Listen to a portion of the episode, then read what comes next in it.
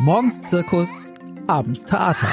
Der Familienpodcast vom Hamburger Abendblatt mit Insa Gall und Camilla John. Herzlich willkommen zu einer neuen Folge des Podcasts. Bei mir ist noch einmal der Erziehungsberater Jan-Uwe Rogge, ein sehr bekannter Autor von sehr vielen Ratgebern und ein Erziehungsberater, äh, der jetzt gerade ein neues Buch geschrieben hat. Und zwar zusammen mit Alu Kizero und Konstantin Mantei. Ein Buch über Geschwister, eine ganz besondere Liebe. Das ist bei Gräfe und Unser erschienen jetzt äh, gerade. Und wir wollen heute gerne mal sprechen über das Thema Zwillinge. Das ist ein Aspekt, den Sie auch beleuchten. Ähm, das ist ja ein weites Feld.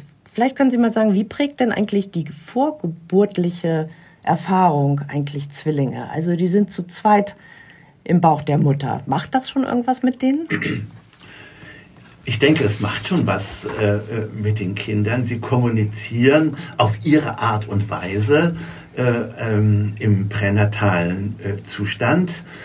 Äh, kommunizieren heißt, ne, sie spüren sich, äh, sie sind zu zweit sozusagen sie kommunizieren auf ihre Art und sie kommunizieren auf ihre Art und Weise. Und nachher müssen sie sich entscheiden, auch wer als erster, wer als erste auf diese Welt kommt. Denn auch bei äh, Zwillingen gibt es natürlich äh, die Älteren und die Jüngeren. Äh, und meine Frage in Beratung ist immer häufig, wenn jemand kommt äh, mit Zwillingen, mh, hm, wer ist denn der Ältere oder die Ältere, dann ist manchmal so ein kleines Zucken. Aber es sind doch nur zwei Minuten. Und ich sage, ja, zwei Minuten. Äh, und da mache ich meistens ein Bild. Äh, da hat das jüngere, das ältere Kind vorgeschickt nach dem Motto, schau mal, ob es sich lohnt, dass ich hinterherkomme. Das wollte ich fragen, äh, ob das tatsächlich eine Rolle spielt, wer zuerst geboren ist. Sie sagen ja selber, das sind manchmal nur wirklich Minuten. Ähm, gibt es trotzdem so Konstellationen wie bei anderen Sch Geschwistern auch, die keine Zwillinge sind? Also, dass es tatsächlich einen älteren und einen jüngeren gibt und dass das auch eine Rolle spielt? Aus meiner Erfahrung sehr wohl. Äh, ich, und ich frage in der Tat, äh, wenn es, äh, ja, wenn es ähm, Beziehungsauseinandersetzungen gibt oder wenn es ähm, Entwicklungsunterschiede äh, gibt, ist eine Frage von mir in der Tat, wer ist das ältere, wer ist das äh, jüngere Geschwisterkind. Das kann man auch dort äh, festmachen. Meinen Sie das eigentlich wirklich, dass das eine Kind ist, dass Sie entscheiden müssen, wer zuerst äh, geht, oder ist das einfach Zufall, wer wie liegt? Ich denke, dass das ein Zufall ist, aber es soll als Bild mhm. etwas äh, formulieren, nämlich da gibt es auch ein älteres Kind und da gibt es ein jüngeres Kind. Also äh, das, was man aus der, äh, von der Geschwisterforschung kennt, dass das auch für die Zwillinge, für Zwillinge zutrifft. Es gibt ja so ganz interessante Geschwisterkonstellationen. Wir wissen ja, dass es ganz schön prägend ist. Also als wievieltes Kind man geboren wurde in einer Familie hinein. Ist es denn eigentlich so, dass Zwillinge sich mehr miteinander vergleichen noch als andere Geschwister? Also gibt es da womöglich noch mehr Rivalität dadurch, dass sie einfach ja praktisch keinen Altersunterschied haben und sich eigentlich vielleicht noch mehr miteinander wetteifern könnten? Was man beobachten kann, ist, dass dieses Wetteifern so nicht ist, sondern was man äh, beobachten kann beispielsweise ist, äh, dass äh, Zwillinge doch, doch gerade in den ersten Jahren wie Pech und Schwefel zusammenhängen, dass sie sehr viel miteinander zu tun haben, dass sie sehr stark aufeinander bezogen sind. Es gibt Untersuchungen, die zeigen, dass das Wort Ich bei Zwillingen äh, ja, später auftaucht als bei äh, anderen äh, Geschwisterkindern. Also es gibt sehr wohl äh, diese Unterschiede, auch diese, auch diese Absetzungen, aber die sind zunächst einmal in den ersten Jahren äh, sehr, äh, ähm, ja, nur in Nuancen feststellbar. Was natürlich auch damit zusammenhängt, äh, dass gerade in den ersten Lebensjahren mh, versucht wird, die auch als Einheit äh, als Einheit zu sehen. Also das wird von außen auch an Sie herangetragen? Natürlich. Äh, ne, die ersten Unterschiede, die man maximal äh, dann feststellt, sind dann diese äußerlichen, diese vermeintlich kleinen äh, Äußerlichkeiten, äh, äh, die man da feststellt. Gleichwohl gibt es und das bestätigen gerade Eltern von Zwillingen, dass es diese Unterschiede natürlich äh, gibt, dass es das, ne, dass es das Kind gibt, was etwas langsamer ist und etwas schneller ist, dass das eine Kind vielleicht das äh, etwas ein paar Tage früher begonnen hat zu reden und das andere später. Also diese Unterschiede sind sehr wohl feststellbar. Wichtige Frage, sollten Eltern bei Zwillingen alles gleich machen? Also sie möglichst gleich anziehen, gleich behandeln, sie in die gleichen Kita-Gruppen oder äh, Schulklassen stecken oder genau das Gegenteil? Also äh, da gibt es sehr unterschiedliche Auffassungen äh, dazu, das will ich äh, sagen. Ähm, die Mehrheitsauffassung ist, so früh wie möglich trennen so früh wie möglich trennen. Das heißt natürlich jetzt, wir reden jetzt nicht über das erste Lebensjahr oder das zweite Lebensjahr, ne, wo sie auch ein Stück weit diese, äh, diese Verbundenheit haben und wo auch das Gefühl von sicherer Bindung aus eben äh, diesem Zusammensein äh, resultiert. Was äh, ich wichtig finde, ist, von dem Moment an, wo die Kinder wo diese Zwillinge bereit sind, sich zu separieren, das dann auch zu unterstützen. Also mehr auf, das, auf die Kinder, auf die Zwillingskinder zu gucken und das nicht so sehr äh, theo zu theoretisieren. Allerdings rate ich auch dazu, wenn die Kinder in die Tagesstätte kommen, sie, wenn es irgend geht, äh, in zwei verschiedene äh, Gruppen äh, zu, äh, äh, anzumelden und dort auch hinzubringen. Die Kinder, die Zwillinge-Kinder haben dadurch auch eine größere Chance, ihre Individualität, ihre ganz eigenen Interessen äh, auch, ja, auch auszuleben, auch auch darzustellen. Auch da weiß man beispielsweise, wenn Zwillinge sehr, sehr eng bis in das hohe Alter äh, äh, groß äh, werden.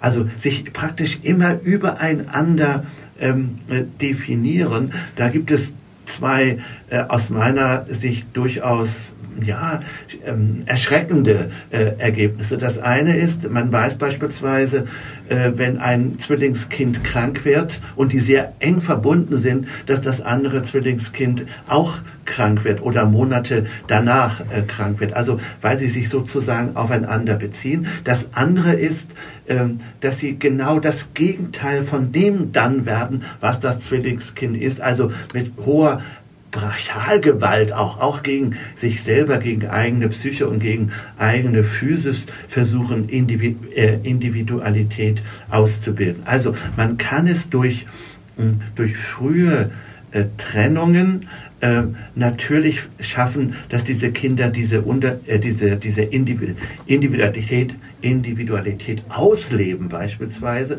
was ja nicht heißt, dass sie dann auch doch zusammen sind. Also am Morgen in der, in, im Kita getrennt zu sein, das bedeutet ja, dass sie am Nachmittag oder dass sie am Abendbrotstisch ne, zusammen sind. Oder das Gleiche gilt ja für die Schule. Es kommt ja hier auf bestimmte Zeiten an, in denen man diesen Zwillingskindern die Möglichkeit gibt, sozusagen äh, bei, ganz bei sich selber zu sein und auch zu bleiben. Und sich dann vielleicht zum Beispiel in der Kita auch zum ersten Mal überhaupt ähm, so in einem Umfeld als Einzelperson wahrzunehmen. Genau. Und auch da kein Dogma. Natürlich, äh, wenn die Kinder äh, zwei, drei Jahre zu Hause sehr aufeinander fixiert sind, dann bedeutet das natürlich äh, auch, in der Kita eine gewisse, ja, auch Traurigkeit und auch vielleicht eine gewisse Ängstlichkeit. Und dann kann ich aber auch damit umgehen. Ich kann ja sagen, wenn du dann deinen Bruder oder deine Schwester mal sehen willst, ne, dann besuch ihn. Also so etwas äh, ist natürlich jederzeit möglich. Also Dogmatismus in die eine wie in die andere Richtung ist in der Regel für die Entwicklung äh, eines, eines Zwillingskindes nicht förderlich. Und bei der Kleidung, so habe ich das verstanden, da kann man auch einfach dem nachgeben, was die Kinder selber sich wünschen, wahrscheinlich. Ne? Ja, sicherlich. Also man muss da nicht, ne, es, es, gibt ja auch die kleinen Unterschiede. Ne? Das kann ja bei den Strümpfen anfangen und bei den Knöpfen mhm. äh, aufhören sozusagen. Also auch hier äh, das ganz äh, individuell zu machen oder äh, den Besuch bei Oma und Opa auch mal getrennt zu machen oder bei Freunden und Freundinnen getrennt äh, zu machen. Äh, was ich immer beobachte, ist, dass Geschwisterkinder, äh, äh, dass Zwillingskinder ähm, äh, diesen Wunsch auch haben. Und wenn, er, wenn dieser Wunsch von Kindern auskommt, ist es wichtig, ihn zu unterstützen. Zwillinge müssen nicht so sehr das Zusammenleben lernen wie vielleicht andere Kinder, sondern eher das Abgrenzen, oder? Ich denke, das ist ein ganz zentrales Moment, dieses, dieses sich abgrenzen und trotzdem sozusagen sich als Zwilling auch empfinden, aber äh, die ganz eigenen Wege zu gehen. Und das, denke ich, ist auch der Sicht, aus der Sicht der Eltern äh, zentral. Ähm, so früh wie möglich auch diese unterschiedliche, diese unterschiedlichen Begabungen, äh, die ein Kind äh, mit in die Welt bringt, diese unterschiedlichen Eigenschaften, dass ich die auch fördere. Jetzt müssen wir aber einen kurzen Moment noch mal sprechen über den Unterschied zwischen den eineigen und den zweieigen Zwillingen. Der ja. ist schon groß, oder? Und nicht nur äußerlich. Der ist sehr groß. Also Zweieige sind äh, eher wie, ich sag mal, wie in Anführung normale Geschwisterkinder äh, äh, zu sehen. Bei Eineigen, die sind doch, äh, bei Eineigen, die sind doch sehr aufeinander fixiert und auch für die bedeutet es eine ganz starke Leistung, sich von dem anderen abzugrenzen und zu einer eigenen Persönlichkeit zu werden. Bei zwei Eigen na, ist es allein schon vom Äußerlichen äh, her oder dann ne, vom Äußerlichen her, äh, dass diese Unterschiedlichkeit da ist und diese Äußerlichkeit auch diese Unterschiedlichkeit dann sozusagen wieder fördert. Bei den Eineigen ist, ja, gehört eine ganze Menge an Energie dazu und auch Unterstützung von außen. Muss das denn sein? Ich denke ja. Ich denke, ich halte es für wichtig, äh, dass die Kinder sozusagen, also dass diese eineigen ähm, äh, äh, Zwillingskinder die Chance haben, äh, sich zu einer eigenständigen Persönlichkeit äh, zu entwickeln und sich nicht immer über den anderen zu definieren über den anderen zu definieren, heißt im Prinzip immer in das Gegenteil äh, zu gehen. Der eine ist gesund, ich bin krank. Der eine ist, äh, ist äh, sehr aktiv und ich bin eher langsam. Der eine ist sprachlich sehr weit und ich bin eher ruhiger. Das ist das Problem, dass man eher dann in so eine Position äh, des, des Negativen geht. Manchmal ist es ja so, liest man oder hört man, dass bei eineige Zwillinge, dass die einfach über ihr ganzes Leben so verbunden bleiben, dass sie ähnliche Berufe ergreifen, ähnliche Partner sich aussuchen, einen ähnlichen Lebensstil äh, pflegen und äh, manchmal auch berichten, dass sie so eine intuitive Verbindung auch zu dem äh, Zwilling haben, ohne miteinander zu sprechen, sondern einfach auch spüren, wie es dem anderen geht. Ich denke, dass das wohl, dass das so ist. Ich denke, dass das so ist. Und wenn das für äh, diese ähm, Zwillingsbeziehung passt, ne, dann ist es ja auch in Ordnung. Also äh, ein Problem sind immer, ist immer, wenn man so mit, ja, mit bestimmten Vorstellungen herangeht und die auch äh, als Dogma, äh, als Dogma sieht, sondern jedem äh, Zwillingskind äh, sozusagen seine Möglichkeit äh, zu geben, sich zu entfalten. Auf der anderen Seite, Zwillinge haben ja immer einander, schon vom ersten Tag an. Das ist ja auch ein großes äh, Glück, diese Bindung, oder? Ich denke, dass das äh, äh eine wirklich äh, große, na, dass es ein großes Glück ist, wie Sie sagen, völlig richtig, dass man auch gemeinsam lernt, dass man sich gemeinsam auch ent entwickelt, dass man sich sozusagen hat. Das ist, denke ich, etwas äh, Wichtiges. Deshalb ist, was ich am Anfang sagte, es genauso wichtig, sich zu lernen, abzugrenzen und trotzdem beieinander zu sein. Ne? Wir sind uns nah und trotzdem fern. Wir sind fern und uns trotzdem nah. Das ist, wenn man so will, so eine Lebensbotschaft, die die Zwillinge mit in diese Welt hineinbringen. Ein Aspekt haben wir natürlich noch nicht äh, besprochen, der bei Zwillingen natürlich auch eine Rolle spielt, und zwar aus der Sicht einer Familie, in der es bereits ein Kind gibt. Genau, da wollte ich gerade darauf hinaus. Es gibt ja die Konstellation, da gibt es schon ein Kind, dann kommen Zwillinge. Oder auch es kommen Zwillinge und dann kommt nochmal ein Kind. Also das ist ja auch sehr speziell, oder? Das ist, aus, das ist ausgesprochen speziell und bringt natürlich nochmal wieder manches durcheinander. Nehmen wir mal an, ähm, äh, du hast ein, ein ältestes Kind, jetzt kommen Zwillinge. Die kommen als Zwillinge, aber aus der Konstellation heraus wird aus dem älteren Zwillingskind ein mittleres Kind.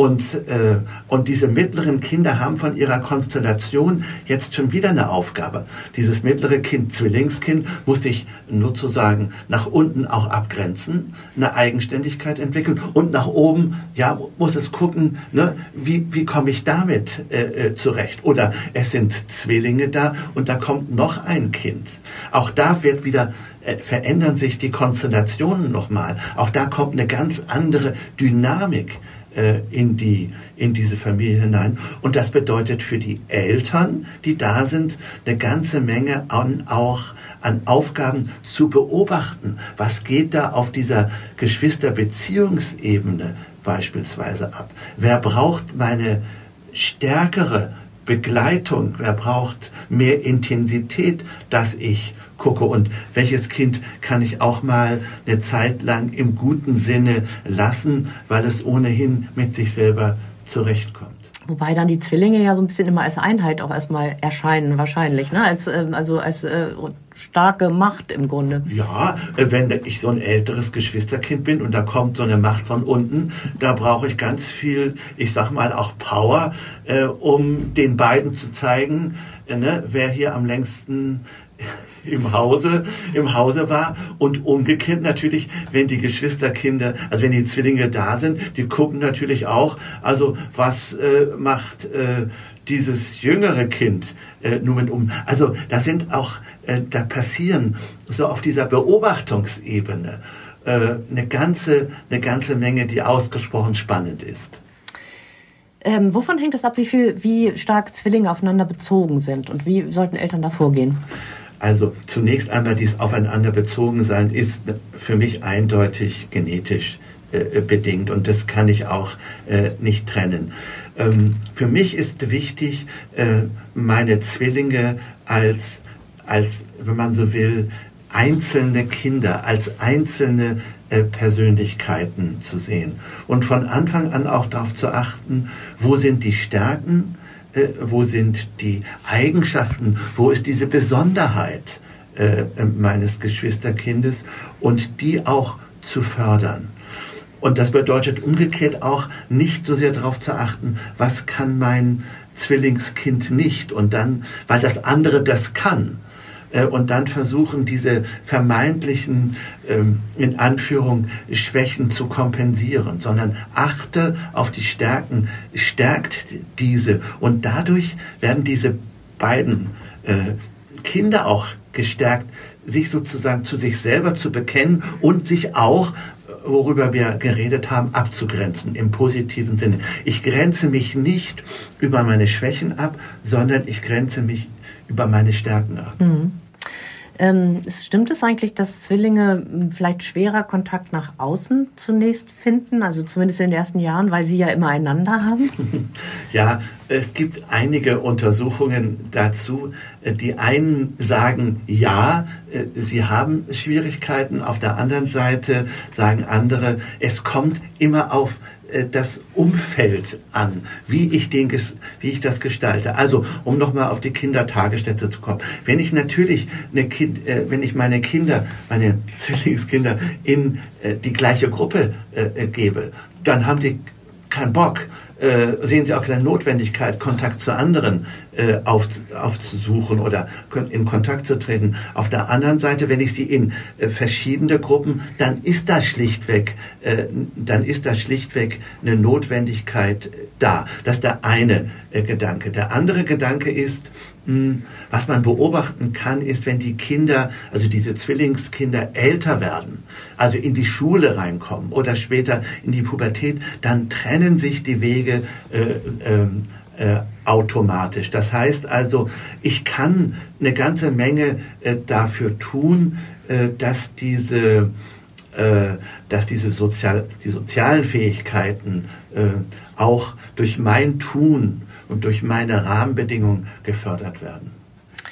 Würden Sie zum Schluss sagen, dass Zwillinge im späteren Leben engeren Kontakt eher miteinander haben als andere Geschwister?